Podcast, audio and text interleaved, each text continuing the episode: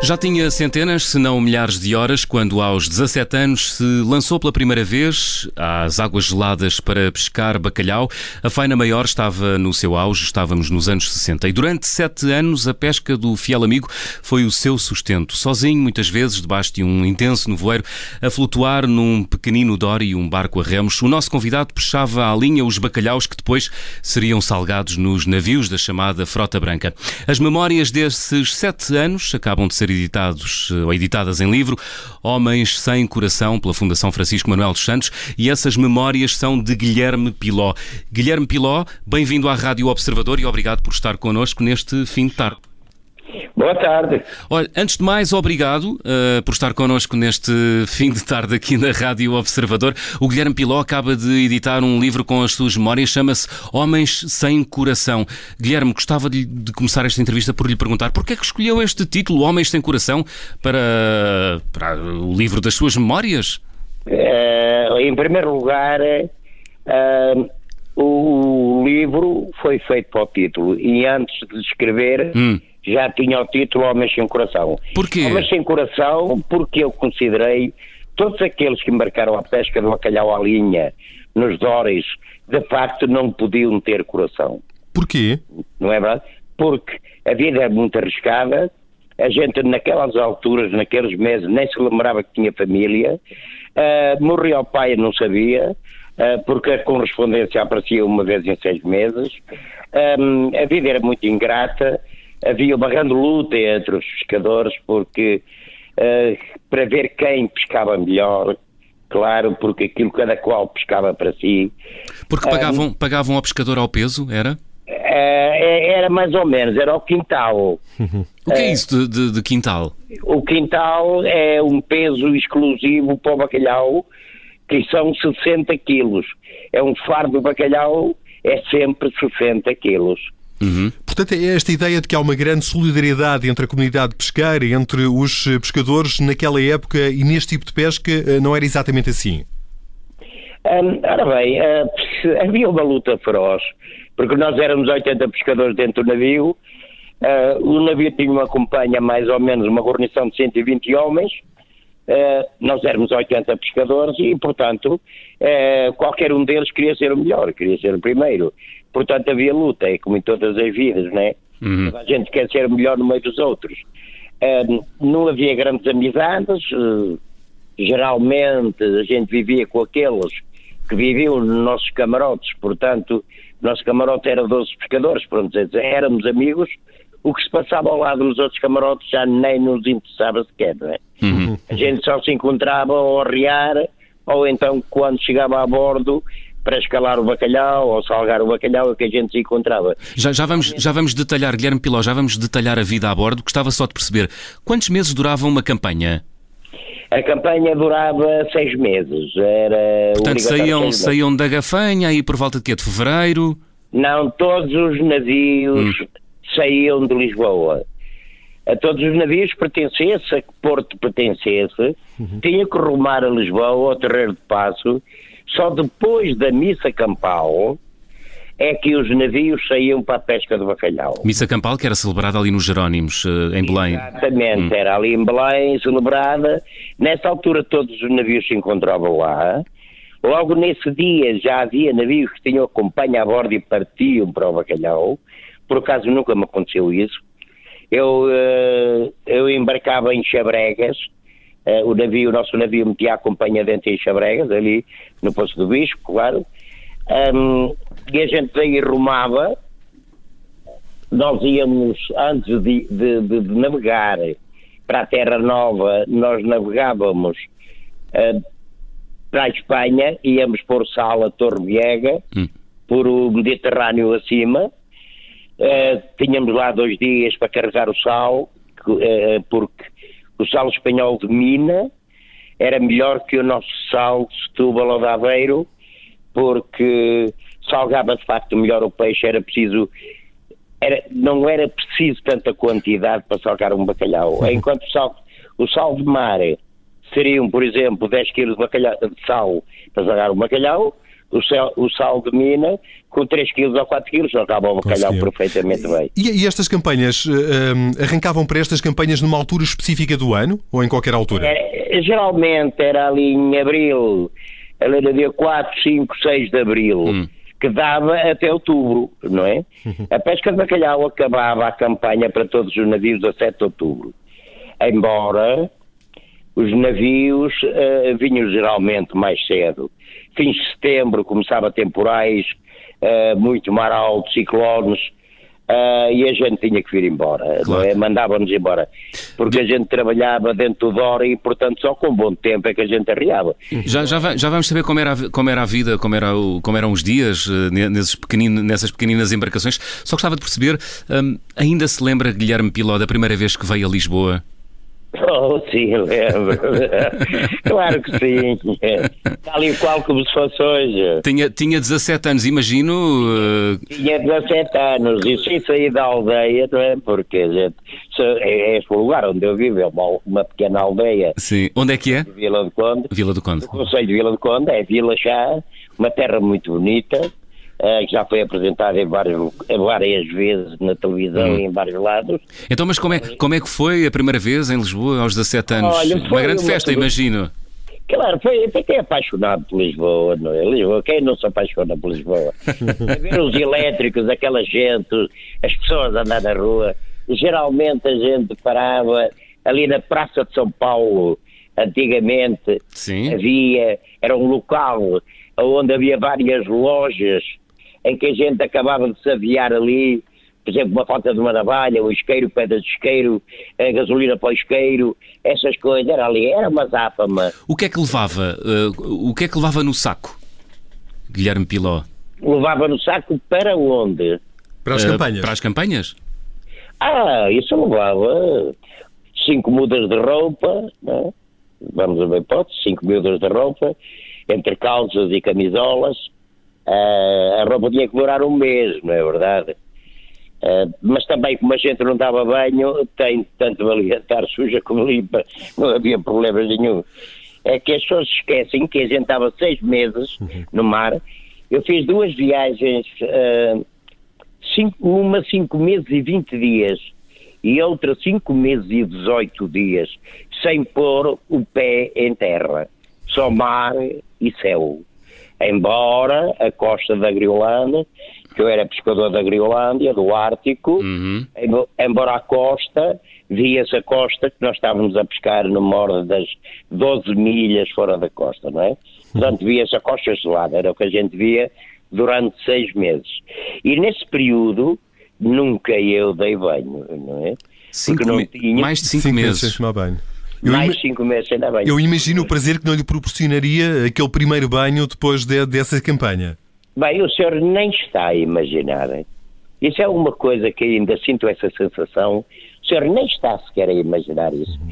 Eu, quando cheguei a casa, uma viagem, por exemplo, cheguei a casa, eram 10 horas da noite, vim de caminhonete de Lisboa para casa, vínhamos todos do norte, e quando chego a casa, dou o meu banho e no fim, deitei-me no meu colchão de folheiro, aquela palha de folheiro, com lençóis brancos. Eu senti-me a levitar. Não é? eu, eu, para mim aquilo era impossível. Quando eu adormeci e depois acordei, eu a tentar encontrar o rolo do navio, o barulho dos ferreiros, aqueles barulhos que nós estávamos habituados durante seis meses, uhum. eu a tentar encontrar aquilo, não encontrava nada, era um silêncio de morte. O, o, o teto do, da casa, do quarto, branco alva, eu dizia para mim, meu Deus, mas onde é que eu estou? Eu estou a sonhar de certeza. Eu não estou em casa. Aquilo para mim era um sonho, de facto, era uma coisa, era uma coisa fora. Não, não há explicações para tal coisa. É? Era uma vida muito dura, não era? Olha, a vida a bordo, a bordo de um navio bacalhoeiro. Era muito duro. Agora imagina a gente passar quase seis meses, o rolo, o mar, porque a gente trabalhava grandes tempestades, não é? Uhum. Aqueles dias de capa, capa ao tempo, vagas para aí de 7, 8 metros de altura, uh, aquilo, o navio coberto de mar, por vezes o capitão dizia da ponte, tinha um alto-falante que falava para a cozinha e prevenia os pescadores, quem está a ré, está a ré, quem está a proa, está a proa. Queria isto dizer que era expressamente proibido atravessar o navio, uhum. porque nessa altura o mar cobria o navio, podia o homem ir pela borda fora, não é? Portanto, quem estava a ré, estava a ré, quem estava a proa, estava a proa. É, foi complicado, foi uma e, vida muito complicada. E tendo em conta essas dificuldades, o que é que fazia com que voltasse campanha após campanha após campanha? Olha, eu adorava aquilo. Eu, aquilo foi feito para mim. Eu aquilo foi. Aquela vida foi mesmo feita para mim. Uh, não esqueça que eu sou de uma família de pescadores bacalhoeiros já há dois séculos. Uh, eu sou piló, pilós da Nazaré. Já ao meu, ao meu conhecimento, o meu avisavô é, o meu avô era, uh, só o meu pai é que não. Meu pai embarcava nas traneiras. Todos os meus tios, pilós, foram pescadores de bacalhau e grandes pescadores, assim como eu fui um grande pescador de bacalhau, não é? Uhum. Porque, eh, de facto, aquilo seduzia-me, aquela vida seduzia. Então, então vamos lá tentar perceber o dia a dia de um, de, um, de um, pescador que se dedica à pesca do bacalhau. Portanto, saíam daqui, iam direitos a Lisboa, aprovisionavam o barco e aprovisionavam-se a si mesmos, depois seguiam em direção ao. iam buscar o sal, iam em direção ao, aos mares do norte, Groenlândia ou Terra Nova. Não, ou... não, a gente geralmente quando saía de Espanha Sim. direito ao. Ah, iam aos Açores, não era? Para o bacalhau passávamos ao lado dos Açores. Açores. Nós não tínhamos açorianos a bordo, mas o rumo ao sair do, do, do, do Estreito de Gibraltar, não é? do Mediterrâneo, Sim. passávamos encostado à Ilha do Pico. E nessa altura a gente ia direitos ao Grande Banco, à Terra Nova. Sim. Na Terra Nova pescávamos lá três dias, uh, que era para apanhar peixe para a cozinha, para a companhia comer, peixe fresco. Ah, ainda tinham, ainda tinham que apanhar o que comer. Exatamente, claro. Então a gente comia peixe todos os dias, era bagalhão todos os dias. era o fiel fixe. então, e depois chegavam, chegavam então aos mares da Groenlândia, onde. Não, chegávamos, chegávamos à Terra Nova, à Terra Nova. primeiro. Sim. Arriavam-se estes três dias, uh, a partir destes três dias, então, estava-se a aproximar a época, porque na Griolândia não se pode entrar quando se quer, hum. por causa dos campos de gelo, não é? Não se ia para lá fazer nada. É só a partir aí do dia 15, 20 de abril é que já se conseguia lá entrar. Embora, há uma ocasião que nós estivemos em São Jones a abastecer para ir para a Griolândia, viemos da Terra Nova, arreámos três dias, fomos a Santo Jones, abastecemos e aí preparámos para sair. E então a Bahia e o mar congelou. Nós, eh, o rumo ao sair de Santo Jones para ir para a Griolândia, para os Estreito Uh, o rumo é mais ou menos norte, norte mais quarta, menos quarta, e nós tivemos que navegar para leste durante 60 milhas para sair fora de um campo de gelo para depois conseguirmos arrancar para o norte. Muito bem. Embora à nossa frente vinha o corta-gelo e íamos ali num comboio de 5 ou 6 navios sempre a seguir. É? Apanhou algum susto? Apanhou algum susto? ou muitos? O homem sem coração não apanha sustos, meu amigo. Olha, por falar em coração, eu gostava de perguntar: eh, as mulheres dos pescadores que se dedicavam à pesca do bacalhau eh, também precisavam não ter coração, não é? Para é, suportarem as longas ausências eh, dos maridos que se dedicavam a esta atividade.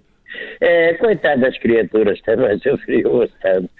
Mas sabe, de vez em quando vinha uma cartinha e a coisa animava, não é? Hum. Mas era, era complicado. Eu já vi com 17 anos, eu dizer, tinha 24 e ainda continuei ao bacalhau, casado, deixar ficar a mulher, ir embora. Tinha uma filha que não havia nascer. Uh, sabe, é, é um bocado chato, não é? Claro. É, precisa, é precisamente. É, eu, eu costumava dizer, a minha mulher está testemunha. Quando eu saía de casa ainda em Portugal, eu dizia-lhe, Beatriz, eu vou deixar ficar o coração aqui no guarda-vestidos mas isto era o lema que eu dizia, foi por isso que eu arranjei este título para o livro. Uhum. Eu vou deixar ficar dentro do guarda-vestidos, trata bem dele, porque quando eu vier daqui a seis meses, eu quero o coração, que eu tenho coração. Está a perceber? E devolveram-no? Devolveram-lhe o coração? Claro, chegava lá, apanhava, estava dentro do corpo. Já estava em casa. pensava, pensava muito na família e na, na, sua mulher, naquelas longas horas ali enfiado naquele pequenino Dory, no meio do mar, a, a tirar bacalhaus da água. Olha, vou-lhe dizer com toda a sinceridade, ela não está a ouvir, senão depois mata-me. eu, de facto, não sou uma pessoa muito saudosa. Uh, sou uma pessoa real. Eu tinha que encarar a vida como ela era. Pragmático. E a gente, para ser melhor, é quase como o cristiano. Tem que, tem que de facto, trabalhar para ser melhor. E isso era o mais importante. Agora veja, por exemplo, Uh, passado três meses está no bacalhau, dois meses e meio, vinha aos Gilianos, que era de facto, quando a gente via aquele garboso navio ao longe, ainda vinha a 20 milhas, a gente achava a ver, havia uns arrepiozinhos assim no corpo, tinha aqueles Os, arrepios. Os Gilianos também eram um navio da, frota, da chamada Frota Branca, não era? É, é, os Gilianos eram um navio hospital, hospital, que dava apoio aos pescadores doentes um, e não só, e era o que trazia o correio de terra, não é? Porque uh, as, as, Marias escreviam lá para São Jorge, não é? E o navio, quando leia, às vezes trazia 20 cartas para cada um, não é? Hum. Elas tinham muitas saudades, todas, as semanas escrevia uma cartinha e a gente só, aparecia, só levantava para dar três meses. Ora, veja lá, era o molho. Mas agora imagina uma coisa. A gente a trabalhar, o descanso eram 3 horas por dia. Trabalhávamos 21 horas por dia. Uh, no fim de trabalhar já para aí há 8 dias, 10 dias, 15 dias, 20 dias, a trabalhar 21, 21 horas por dia, chegava às cartas o Giano trazia. Sinceramente, uh, não havia capacidade para ler aquilo. Porque eu acendia o cigarro ao deitar-me no lixo, punha a mão de fora do lixo, e no outro dia, o cigarro não tinha a ponta queimada, tinha só um cantinho onde o isqueiro chegou. Eu demorava 20 segundos a adormecer. Hum. Portanto, a, a luta era muito grande. E as cartas ficavam para o dia de brisa. O dia de brisa era um dia de mau tempo, em que a gente não arriava, com o mau tempo não se podia arriar, e então tínhamos a brisa. Então aí sim, lia letra por letra, uh, engolia aquelas palavras, hum. não é? De, memorizou cartas uh, enviadas pela família? As cartas era sempre a mesma coisa. Uh, o nosso lema naquele tempo era sempre aquela, aquela coisa. Mas diga-nos, diga-nos. Estás bem, espero que estejas bem e tenhas apanhado os peixitos, pois porque era o governo da casa, claro. é verdade. Falava sempre nisso.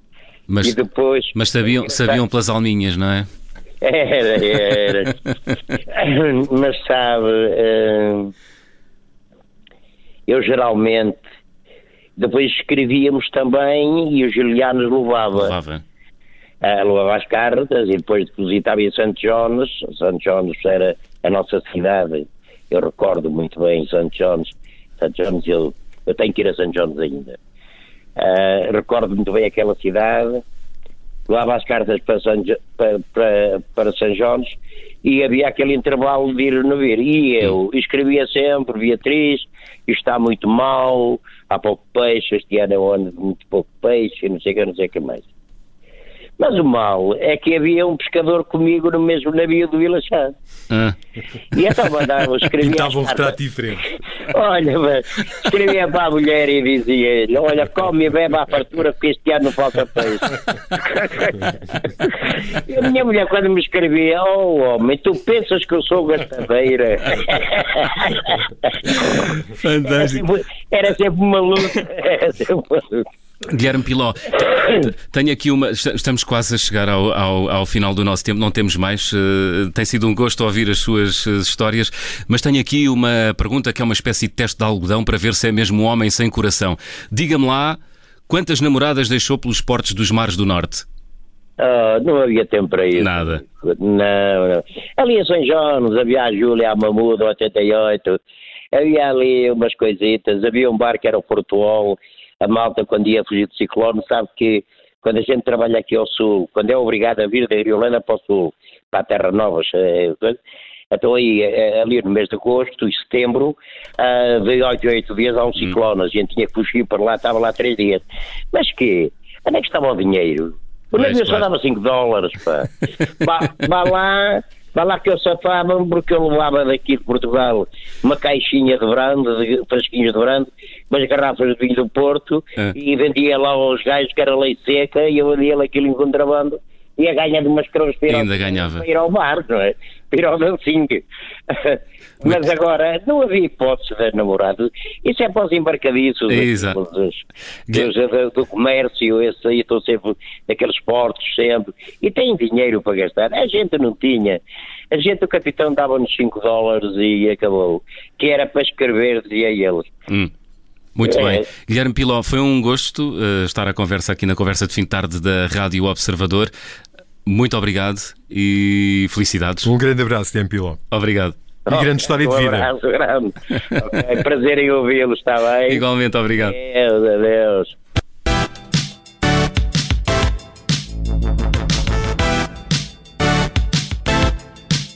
Olá, eu sou a Ana Filipa Rosa. Obrigada por ouvir este podcast. Se gostou, pode sempre partilhá-lo com alguém e ouvir a Rádio Observador. Estamos online, mas também no FM. Na Grande Lisboa em 98.7 e no Grande Porto em 98.4. Obrigada.